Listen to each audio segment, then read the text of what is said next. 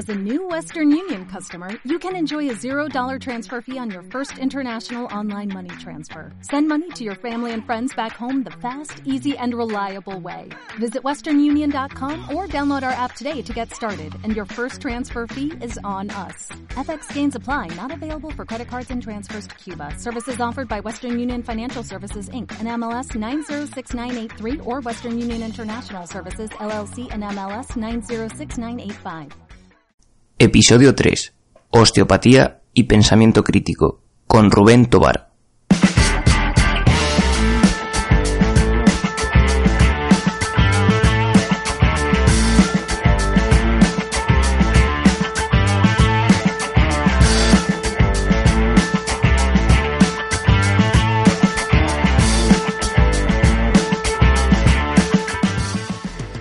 Muy buenas, mi nombre es Rubén, te doy la bienvenida al tercer episodio de la Radio Fisio Podcast.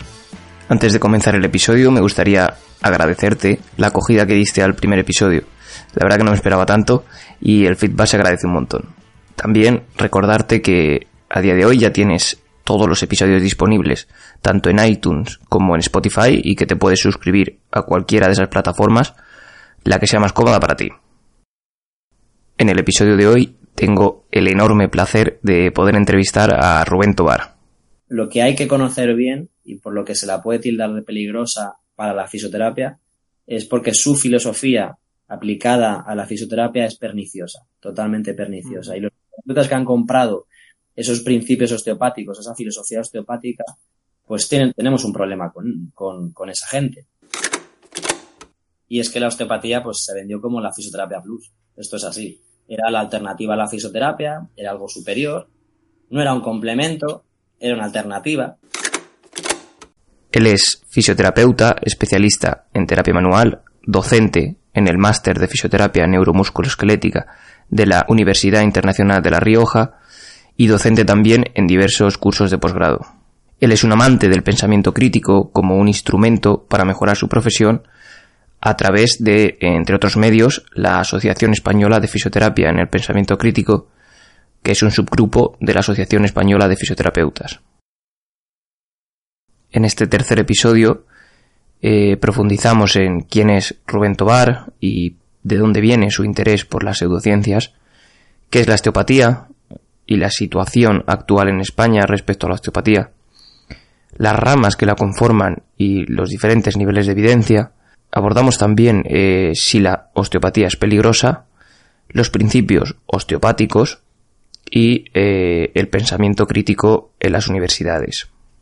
Creo que ha quedado una entrevista bastante chula, así que nada, espero que la disfrutéis y antes de nada, si tienes pensado criticar esta entrevista, eh, antes de escucharla te recomiendo escucharla entera, puesto que se ha llevado desde la lógica y el sentido común sin ánimo de criticar a nadie ni suscitar polémica. Simplemente eh, buscamos el progreso de nuestra profesión desde un punto de vista crítico que pensamos que es necesario. Así que lo dicho, sin más, eh, espero que la disfrutéis tanto como nosotros lo hicimos grabando y vamos con ello.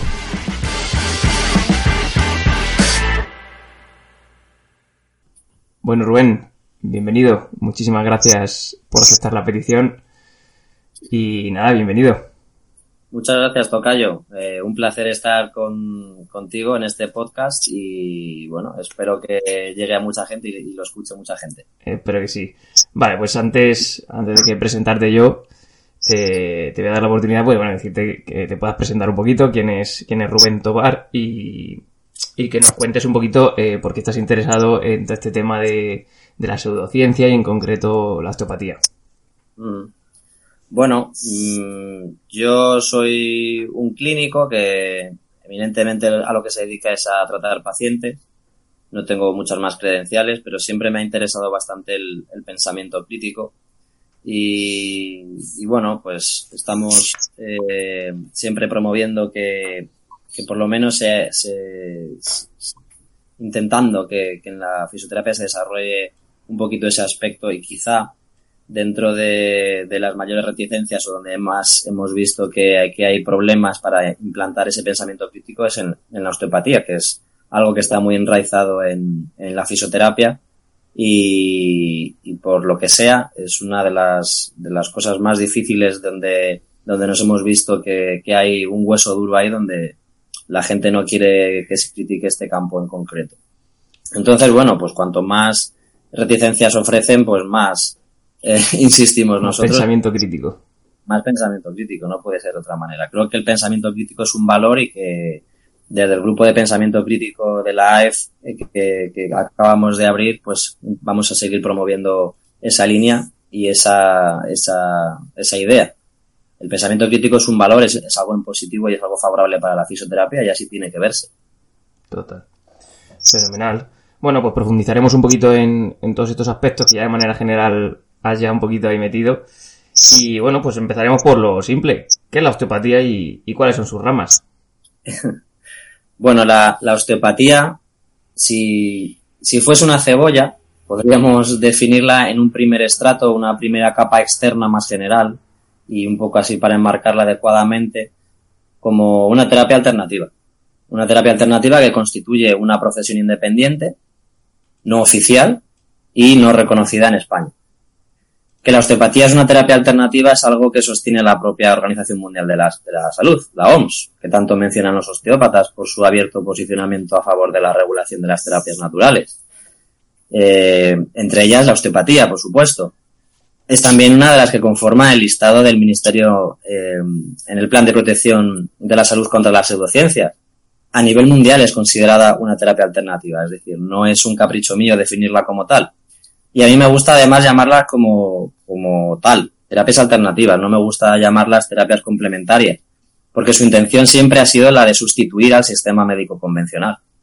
El sistema eh, de terapias alternativas siempre, todas ellas surgen como crítica a la medicina convencional y se presentan como un sustituto de esa medicina.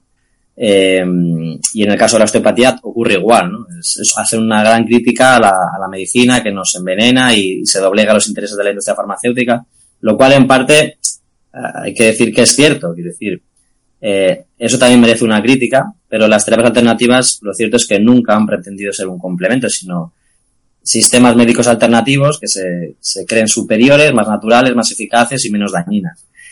Y si se han dulcificado y han pasado ya más a terapias complementarias es por el rechazo que ha causado y los palos que, han recibido con el paso del tiempo, sumado a la adopción de esas terapias por algunos médicos, que también han hecho que se, se llamen integrativas o complementarias, pero uh -huh. no para terapias alternativas.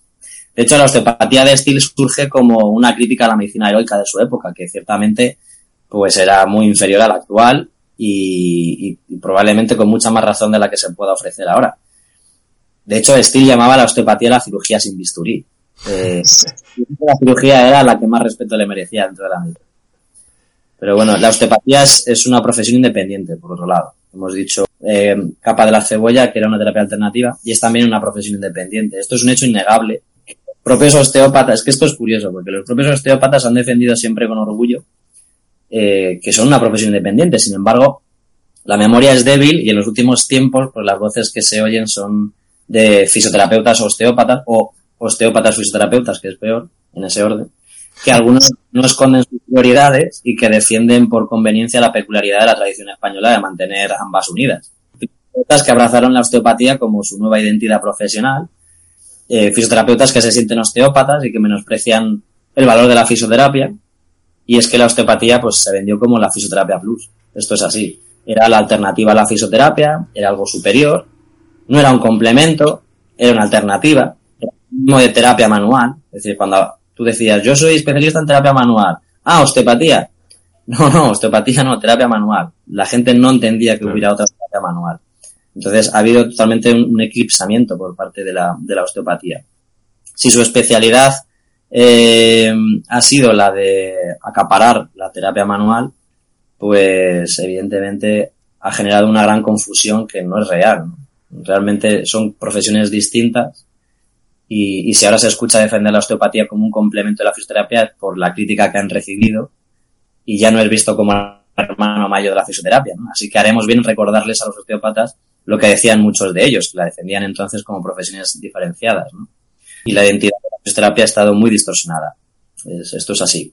Vale. Así que para mí es importante recordar que no es una alternativa a la fisioterapia, que es una terapia alternativa pero no supone ninguna alternativa, ni tampoco un complemento, porque son profesiones independientes y la fisioterapia no necesita para nada la osteopatía.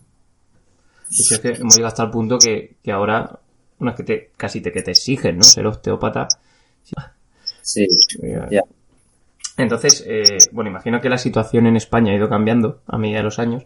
Entonces, eh, te preguntaba ahora mismo por la situación en, en España en concreto y, y si hay alguna diferencia con, con el marco europeo mundial, me, me, refiero de España respecto a. Y si hay una diferencia, pues, ¿a qué crees que se debe eh, históricamente? Ya. Es cierto que la osteopatía no está regulada y que en distintos países hay distintas maneras de introducirla. Eh, y por mencionar la que ellos siempre mencionan, ¿no? Porque creo que es algo que ellos siempre utilizan, ¿no? Estados Unidos también tiene una gran peculiaridad, ¿no? Eh, allí los osteópatas se han imbricado con los médicos, probablemente porque allí la cuna de la osteopatía, de donde era originario el fundador, Andrew Taylor Steele, pues goza de más popularidad y ha conseguido cierto reconocimiento y estatus social. Pero también conviene recordar que en Estados Unidos existe mucha controversia con los médicos osteópatas. Es una rama de la medicina que no encaja bien con el resto porque su filosofía, su manera de pensar es contraria a la medicina. Y de hecho hay muchas publicaciones que hablan de ese sentimiento osteópatas que creen haber perdido su identidad al haberse subyugado a la medicina y médicos que perciben con extrañeza a los osteópatas porque en el fondo algo no encaja bien ahí. Y es que lo que pasa cuando intentas mezclar el agua con el aceite, pues es esto. El problema no está en la práctica, sino en el plano mental, la filosofía, el razonamiento clínico, lo que ellos creen que hacen cuando hacen lo que hacen. Aquí es donde se pone de manifiesto las incompatibilidades entre distintas profesiones, porque la osteopatía no es una colección de técnicas, por mucho que se quiera decir ahora para defender la inclusión en fisioterapia. la osteopatía es otra cosa, ¿no? Es una disciplina con su razonamiento clínico. Así que, de hecho, los osteópatas yo creo que se revuelven en sus asientos al oír esto, porque no es verdad. Sin embargo, lo están utilizando ellos mismos para argumentar para que dejen la osteopatía dentro de la fisioterapia. El, caso es que cada, cada país tiene un marco. Y los países anglosajones, pues son los que, los que más defienden la osteopatía. Pues coincide que son eh, Reino Unido, Australia, eh, Estados Unidos, que son países que, que alguien pues te dicen, ¿cómo, ¿cómo osas tú? ¿Te crees más que ellos? No, no, no. Pero evidentemente ellos tienen una peculiaridad, es que son países anglosajones, donde esa cultura ha impregnado mucho, ha calado, y, y muchos osteópatas suelen reivindicar que la osteopatía sea reconocida legalmente porque en esos países está reconocido. A mí me parece esto un argumento bastante débil. La osteopatía donde más fuerte ese es allí y, y por, esa, por ese tipo de, de, cuestiones, ¿no? que tiene que ver más con, con el origen, con la fundación, con, con, cultura y no tiene nada que ver con un motivo racional. Así que al final a lo que están apelando con ese argumento es a la tradición y a la autoridad y eso es un argumento inválido. No es que yo me crea mejor ni más listo que Estados Unidos, es que simplemente lo que hagan allí es un argumento. Vale. Luego me comentaba la división esta que tiene ¿no? Los, la, en la osteopatía, la estructural, craneal, sí, en, sí, así brevemente, por más o menos quien no conozca, que imagino que todo el que escuchaste un poquito ya estará, pero mira, ya que me lo dices, sí, pues eh, las tres ramas y si pudieras incluso concretar un poquito, fíjate lo que te voy a decir, en cuanto a nivel de evidencia, si pudieras jerarquizarla, digamos, de una manera y separar unas de otras eh, en cuanto a la evidencia, sobre todo. Vale. Bueno, yo creo que en esa cebolla osteopática que estábamos construyendo, la división estructural, craneal y visceral pertenecería a una capa más interna de esa cebolla. Y es como, como se divide la osteopatía a nivel interno. En ellos lo dividen en estos tres grandes bloques que conforman su cuerpo de conocimiento. Y dos tercios de ese cuerpo de conocimiento, la lateral y la parte craneal, pues se desacreditan fácilmente. Es algo que además en la orden de, de Kines de Francia han dado carpetazo para que deje de hacerse en fisioterapia, tanto la visceral como la craneal. La visceral y la craneal han acogido en los últimos tiempos las relaciones con la fascia, con la investigación en, en fascia, para justificar sus intervenciones. Bueno, siempre intentan acomodar lo que ellos ya hacen con teorías eh, muy anatómicas, ¿no? Siempre buscando la, la explicación anatómica a lo que hacen pero lo cierto es que no se sigue. La teoría de la tensibilidad se postula para explicar algunas cosas que, que, no tienen una existencia comprobada, como el movimiento respiratorio primario o la malposición visceral. ¿no? Entonces, bueno, el razonamiento osteopático sobre la tensibilidad en realidad se parece mucho al razonamiento de las cadenas osteopáticas. El problema es eh, que, se tilda de pseudociencia por el que se le tilda de pseudociencia es porque no están dispuestos a, dar por muerto al caballo. Continúan proponiendo teorías y modelos anatómicos para justificar lo que ya debería dejar de hacerse, porque hay motivos suficientes y hay publicaciones que así eh, lo han manifestado que debe dejar de hacerse y sin embargo pues siguen, siguen. Entonces esa resistencia, esa, esa insistencia en, no darla por muerta pues es lo que, lo que hace sospechar que efectivamente la osteopatía hay que enmarcarla dentro del, campo de la pseudociencia. Y, yo estoy convencido de que ellos van a continuar proponiendo teorías, modelos anatómicos para justificar lo que haga falta antes de abandonarlo. Y la tenseguidad, pues, parece jugar más bien un papel de decoración, una envoltura, que lo va a justificar, pero que en realidad no es una hipótesis probada. ¿no? Hace poco ha salido un, estudio realizado y lo, lo, comentábamos. ¿no? Realmente eso no justifica, no se sigue esos resultados lo que ellos quieren, pretenden decir. ¿no? Los osteopatas utilizan conceptos como movilidad visceral, que en realidad no es suyo. Aunque se haya apropiado de él, es un fenómeno fisiológico que está aceptado. La movilidad visceral existe. Y la dinámica de las vísceras eh, se ha comprobado con relación a la respiración y la presión intraabdominal. Cuando aumenta la presión intraabdominal, aumenta también la presión. Eh, se mueve, ¿no? Las vísceras se mueven. Lo cierto es que eh, esto tampoco ha sido descubierto por ningún osteópata, en realidad. Y lo que sí es genuinamente osteopático es la idea de que la malposición visceral o la disfunción visceral osteopática, es decir, la relación de la patología visceral con la falta de movilidad visceral. Y por supuesto es una teoría sin fundamento, que no se ha aprobado y que está desacreditada.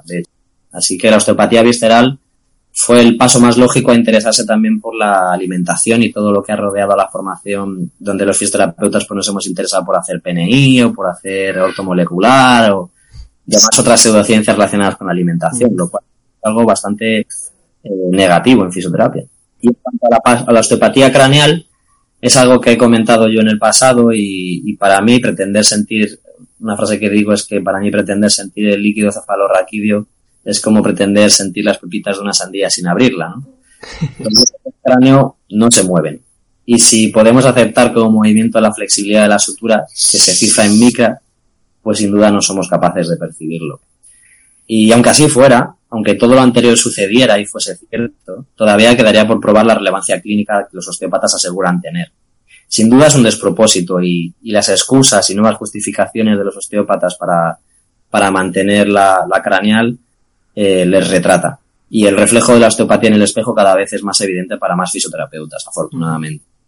Aunque, aún así, eh, es un, es un problema y hay que, hay que reconocer que, que sigue siendo hegemónica en fisioterapia porque las cifras no están muy claras, pero se calcula que hay entre un 20 y un 25% de fisioterapeutas formados en osteopatía. Así que esto significa cerca de 10.000 fisioterapeutas osteópatas y esta es una realidad con la que tenemos que contar. No es esperable que la osteopatía desaparezca a corto plazo. Esto, a no ser que haya un decreto del gobierno que prohíba a los sanitarios de ejercer la osteopatía, claro. En ese caso veremos a ver qué pasa. y, campaña. y en cuanto a la estructural, que es lo que nos quedaría un poco por comentar, no es que sea mejor en realidad, pero sí es rescatable parte de lo que hacen. El gran problema es lo que piensan que hacen, es el lenguaje que utilizan, porque es terrible. El propio nombre de las técnicas ya revela unas pretensiones poco realistas, equilibrios, correcciones, realineaciones, rearmonizaciones y todo sobre estructuras muy concretas, ya sea un ligamento, una fascia, una vértebra rotada, no sé qué, una dirección muy concreta, todo muy específico, ¿no?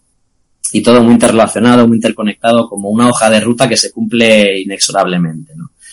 No, el cuerpo no funciona así. En este sentido, la osteopatía está omitiendo los últimos 30 años de evolución de la terapia manual y la fisioterapia ultra analítica y ultra biomecánica de los años 70 ya no tiene cabida hoy en día.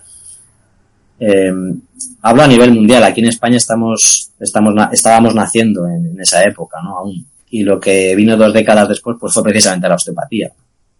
Es lo que hemos, con lo que hemos crecido y por lo que muchos de, de, los fisioterapeutas piden respeto, ¿no? Ese respeto que tanto eh, insisten en, en pedir. Yo creo que el respeto se pide a las personas, no a las técnicas y si la osteopatía se estudiara como algo histórico, pues bien, me parecería bien, pero no es el caso, no se estudia como algo histórico del, origen de la, terapia manual, se estudia como, eh, como algo avanzado y como algo actual y como algo contemporáneo, cuando la osteopatía no avanza, no evoluciona, por mucho que digan lo contrario, se investiga con la única intención de justificar lo que ella hace. Entonces, esto tiene, tiene un nombre, ¿no? De justificar una plausibilidad biológica que en verdad no existe. Por eso pasa el tiempo y siguen y siguen y siguen, yo creo. Y es que como no puedes, no puedes dar explicación a una plausibilidad biológica que no existe. Entonces, es que es así. Sí, y esto además es una característica de las pseudociencias. Es el criterio de progresividad de Lakatos. Algo que es, que es científico progresa en el tiempo. Y esto, pues, eh, no lo está cumpliendo la osteopatía. Y de hecho es que tiene eh, a la fisioterapia para compararse. Y, y, pues sí es cierto que hay un sector, un pequeño sector muy pequeño de, de osteópatas que, que son fisioterapeutas y que han adquirido esa identidad de osteopatía, que quieren una mejor osteopatía, pero que se parece tanto a la fisioterapia que no podemos evitar eh, la comparativa. Es que lo que ellos pretenden es que la, la, osteopatía se llame fisioterapia ahora. Y no. La osteopatía va por otro camino y la fisioterapia va por el suyo. En caso. Sí, sí, dime. No, ya continuando un poquito, por seguir avanzando y relacionando con esto que me acabas de decir, eh, porque claro, yo a veces que me encuentro que, que nos echan todos en el mismo saco Mm. Entonces te preguntaba hasta qué punto crees que, este porcentaje alto que nos acaba de decir de, compañeros que, son osteópatas, crees que pueden, entre comillas, pues manchar o desprestigiar eh, un poquito la, la, fisioterapia como una profesión que sigue y aplica el método científico, ya no solo ante la población general, que, que es lo más importante, sino de cara a otros profesionales sanitarios, que se tomen las cosas un poquito más en serio. Sí, yo siempre digo que cada fisioterapeuta es un embajador de la fisioterapia, así que claro que me importa lo que estén haciendo otros compañeros en el nombre de la fisioterapia. Eh, no es que deba ser ajeno a mí, me, me, incumbe, me incumbe porque en el fondo yo me siento fisioterapeuta y defiendo mi profesión y que haya otros compañeros que la defiendan de una manera totalmente opuesta, pues yo creo que al menos debe haber un debate, ¿no? Un debate serio donde se establezcan eh, los puntos de vista y se argumente y, y los argumentos decidirán dónde tiene que posicionarse la, la situación, ¿no? Pero eh, el pretender acallar a, la gente que, que, no piensa como ellos porque la tradición ha sido así o porque ellos se han formado cuando no había otra cosa, no me parece una justificación como para que nos tengamos que callar y, insistentemente pedir respeto y respeto y respeto. Yo respeto a las personas y si en algún momento he ofendido a alguien, no ha sido mi intención, porque mi intención no es el de criticar a las personas. De hecho, yo he recibido muchas críticas a mi persona por criticar la osteopatía, ¿no? Pero las personas eh, asumen su identidad y parte de, de, su ser, ¿no? Como si criticas la osteopatía, le estás criticando y es una, una ofensa y te mofas de ellos y, y eres eh, un ser despreciable. Bueno, la cosa se, se vuelve muy beligerante con, con, la osteopatía. Y yo creo que no debería ser así. Yo creo que se debería argumentar y, y, si no hay argumentos para defender un punto de vista, pues a lo mejor es que hay que replanteárselo, ¿no? Y es algo sano y cualquier disciplina sanitaria que, que, sea medianamente científica debería ser así, ¿no? Y no verlo como un ataque, todo, que no tenga duda nadie de que la intención es mejorar y la, la intención es que la fisioterapia progrese, mejore y deseche lo que haya que desechar, que no pasa nada por dejar de hacer algo que demuestre o no tenga sentido hacer.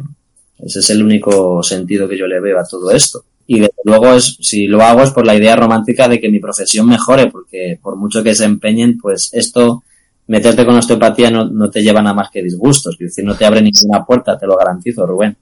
Es, es, un quebradero de cabeza porque te cierra puertas, la gente se siente insultada y no debería. Yo creo que debe empezar a cambiar la visión de, de cómo entendemos la crítica a las técnicas para no pensar que nos están insultando a nosotros, no es así. De hecho, imagino que a mí, a raíz de esto, me, me llegará algún ofendidito. Imagino, pero bueno, contaba con ello. De hecho, esta es la idea de, de este podcast, que, pues eso, hablar, debatir y, y, dar a conocer esto que creo que debería conocerse bastante más. Bueno, vale, continuamos un poquito. ¿Es peligrosa la osteopatía? ¿Tú crees que es peligrosa? Porque, o depende en qué ámbito, eh, según qué caso. En ese sentido que tú comentas, no la veo, no la veo peligrosa. No, no lo creo. No creo que sea peligrosa. Creo que los quiroprácticos son terriblemente peligrosos. los quiroprácticos no, no, no, tienen cabeza. Los quiroprácticos son los que, los que verdaderamente hay un problema de seguridad, de salud con ellos. En osteopatía creo que no es tanto, creo que no es tanto así. Creo que es algo inherente a, la práctica manual, ¿no? Y de intervención en, fisioterapia. Creo que es inherente en parte un poquito. Creo que la manipulación cervical es la, la terapia más, o la técnica, mejor dicho, más, un poco, bueno, donde más, más riesgos puede haber. Pero creo que por lo demás, en el sentido en el que tú hablas de peligrosidad, hmm. yo peligrosidad desde el punto de vista directo. Sí, no creo que haya que exagerar tampoco. Creo que es peligrosa para la fisioterapia, o sea, a otro nivel. Terapia para la, es, es peligrosa para la profesión nuestra eh, por su filosofía, sobre todo, porque creo que eh, se omite parte de la ecuación que es muy importante en el análisis y en la evaluación de la, de la osteopatía. A mí no me preocupa que la osteopatía tenga más o menos evidencia. A mí no me preocupa eso. A mí no me preocupa eh, que no haya un metaanálisis para cada cosa que se hace. A mí lo que me preocupa es que ni siquiera tenga la intención de mejorar eso. Porque ellos, en su filosofía, la, ciencia no tiene nada que mejorar en su práctica. Y esto es así, ¿no? Y esto es parte de su filosofía. Entonces hay que entender la filosofía. Entonces, para mí, lo que hay que conocer bien, y por lo que se la puede tildar de peligrosa para la fisioterapia, es porque su filosofía aplicada a la fisioterapia es perniciosa, totalmente perniciosa. Y los terapeutas que han comprado esos principios osteopáticos, esa filosofía osteopática, pues tienen, tenemos un problema con, con, con, esa gente. Tenemos un problema con compañeros que creen que, que, la ciencia no puede responder a las preguntas, que la ciencia no lo sabe todo, que la ciencia no, no es mejor que su experiencia o que su capacidad de, de percibir con los dedos tenemos un problema con esto. Y, y, de hecho, bueno, pues si te parece podemos profundizar un poco en, los principios osteopáticos y en la filosofía osteopática porque se habla poco de ello y yo creo que es fundamental. Nos podríamos ver en el tema de la evidencia. ¿Cuánta evidencia es evidencia? Mm, ¿Qué nivel, qué, qué Q1 o Q2 es evidencia? ¿Y, y cuánto metaanálisis? Y cuánto... No, no se trata de esto, se trata de, de algo más simple, de plausibilidad, de sentido común y de lo que ellos creen que hacen cuando hacen eso. Ese es el problema. Y su manera de pensar, su razonamiento clínico. Esto es sobre lo que hay que, comentar, yo creo.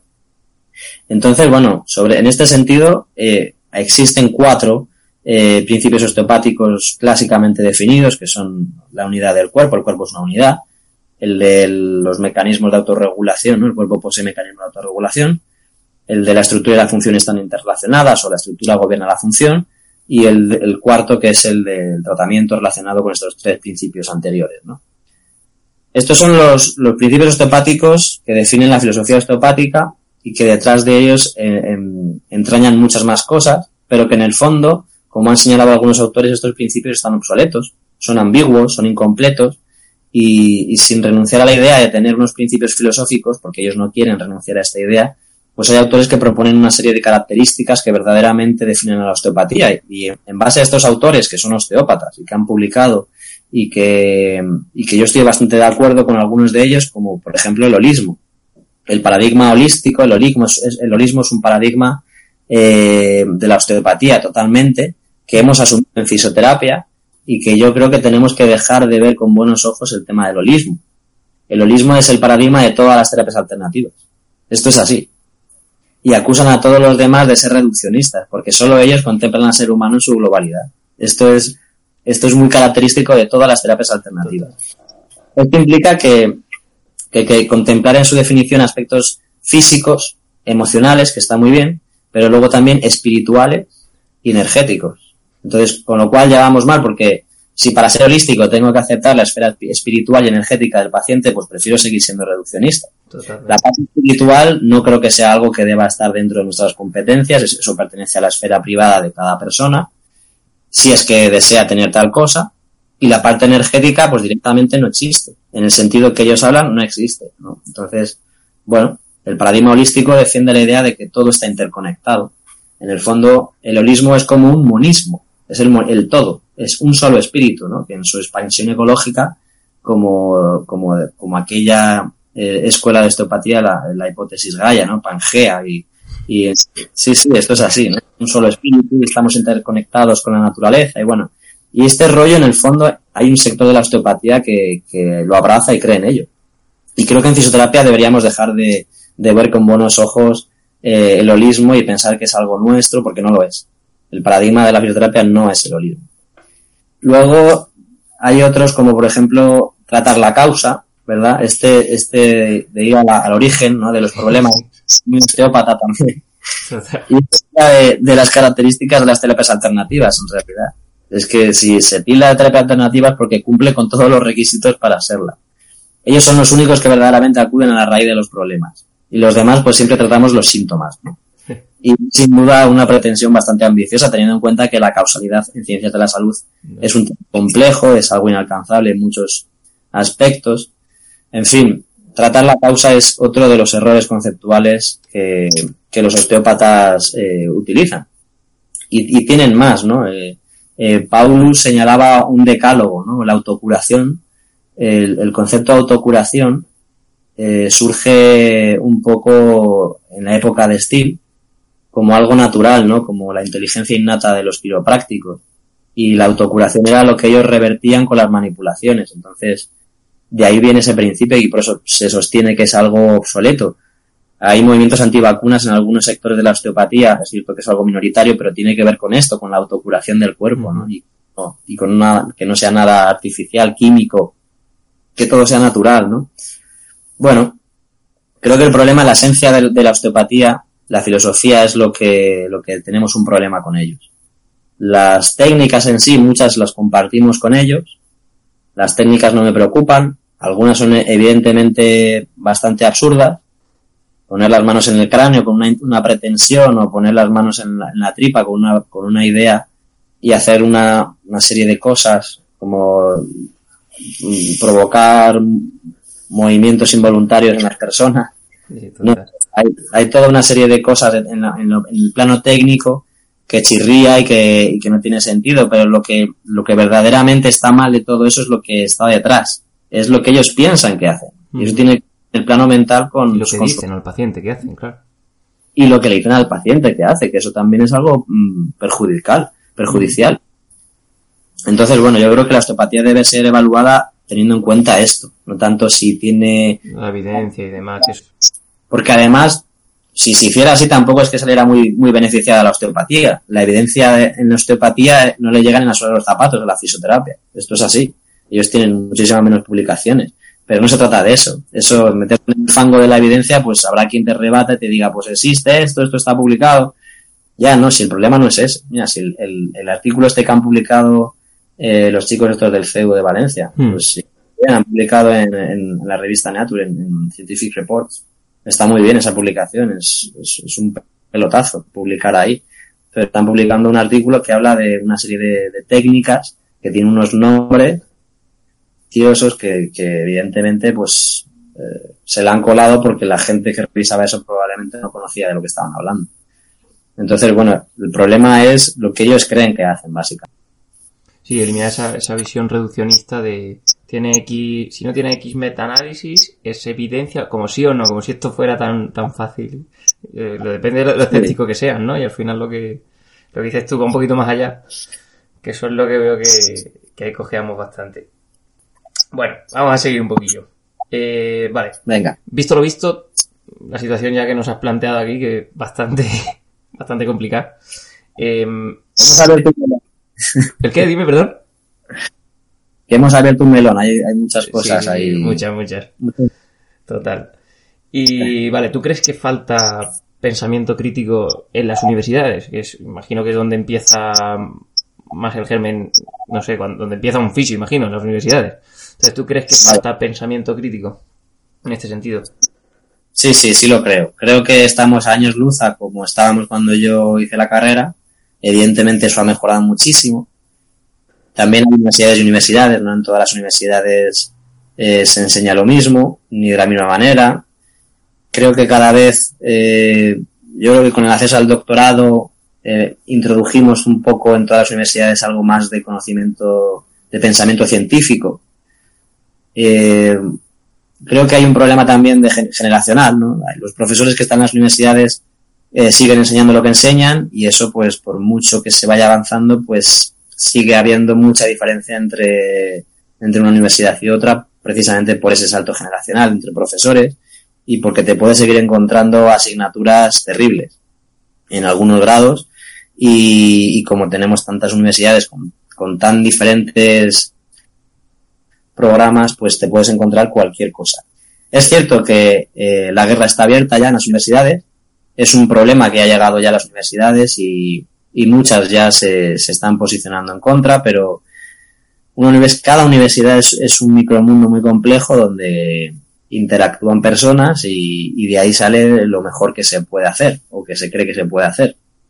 Y es difícil evaluarlo en su globalidad. Creo que estamos mejor que antes, porque sigue faltando pensamiento crítico y que además es algo que, que yo creo que debería hablarse explícitamente como tal. Creo que debería haber una asignatura que, se llamara pensamiento crítico o pseudociencias o algo así, porque no es lo mismo eh, tener conocimientos sobre el pensamiento científico que tener conocimientos explícitos de la homeopatía, por qué no funciona, por qué no es plausible. Es decir, es, bueno que te den herramientas y que te den argumentos y, y, que en la universidad se dieran este tipo de cosas, pues yo creo que sería lo ideal. En realidad sería lo ideal.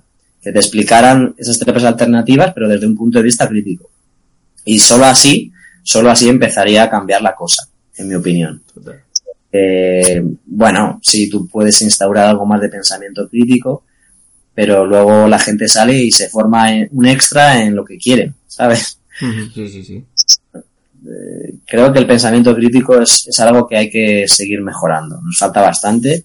No, no en algunas universidades está ausente completamente y, y creo que, que, es algo que tenemos que, que, proponernos mejorar en las universidades. Y la gente que está ahí, que muchos de ellos pues eh, nos siguen y, y me consta que utilizan eh, el, el, pensamiento crítico para mejorar sus clases, introducir en la medida en la que ellos puedan, a veces pues un poco en contra de lo que otros compañeros suyos están dando.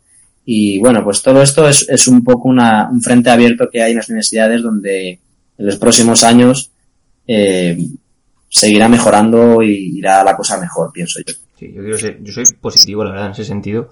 Y sí que creo que queda mucho, pero pero sí que veo que está cambiando. O sea, los profesores nuevos que van entrando llevan otra, otra filosofía, ni, o es quizá mi, mi círculo así cercano. Pero sí que creo que va cambiando poquito a poco. Uh -huh. Vale, estupendo. Pues bueno, pues voy a hacerte una pregunta ahora ya un poquito más eh, ajena quizá a la osteopatía, por ir ya un poquito cerrando. Una pregunta que me gusta hacer. Y, y bueno, si, si tuvieras la posibilidad de coger el teléfono a, al Rubén de nada más acabar la carrera, eh, ¿qué le recomendarías? Pues le recomendaría que que hiciera una formación eh, una formación universitaria de posgrado y, y, que se dejara de cursillos en, en escuelas eh, y que no tuviera prisa tampoco en formarse. Yo me formé muchísimo, me equivoqué muchísimo, gasté muchísimo dinero, invertí muchísimo dinero en formación, que luego me equivoqué, y precisamente porque eso fue lo que me pasó a mí y le pasó a mucha más gente, eh, sentí que, eso era algo que tenía que mejorar. Yo me formé en acupuntura, por ejemplo, y me, he equivocado en, muchas más ocasiones. Eh, todos hemos tenido cierta influencia osteopática y, cuando se me acusa de que no conozco la osteopatía, bueno, pues es, bastante ridículo porque todos conocemos la osteopatía muy bien porque la hemos, la hemos mamado incluso desde la carrera, ¿no? Ha estado muy presente y sigue estando muy impregnada muchas veces en las universidades.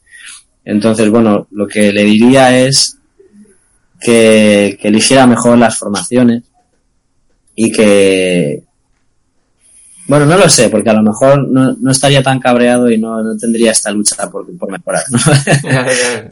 Sí, sí. Sin ese pasado oscuro quizá no, no hubiera surgido el germe, ¿no? bueno, Pero sí, eso. Sí, si hay algo más que quieras comentar, lo que te apetezca, pues hablar al momento.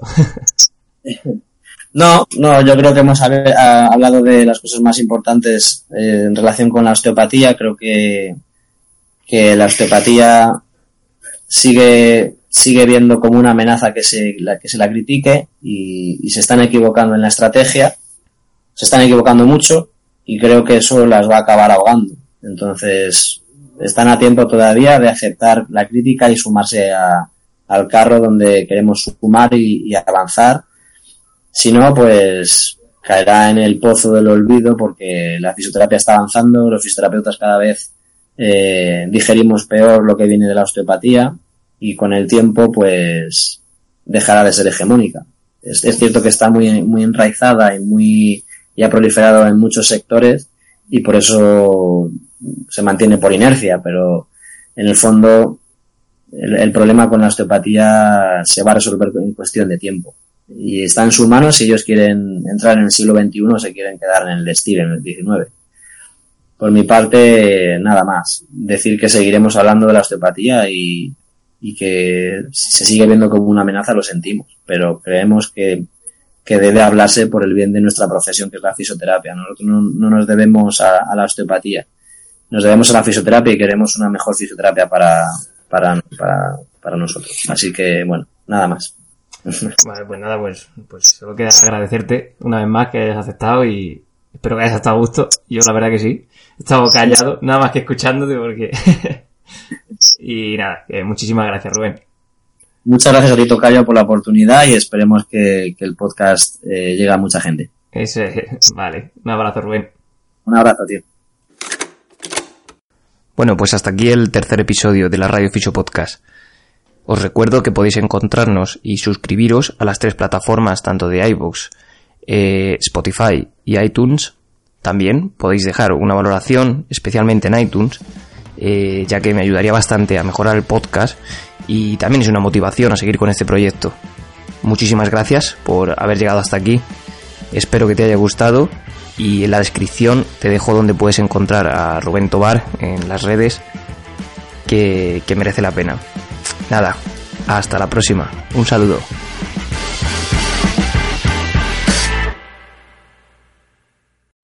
O'Reilly Auto Parts puede ayudarte a encontrar un taller mecánico cerca de ti. Para más información, llama a tu tienda O'Reilly Auto Parts o visita oreillyauto.com.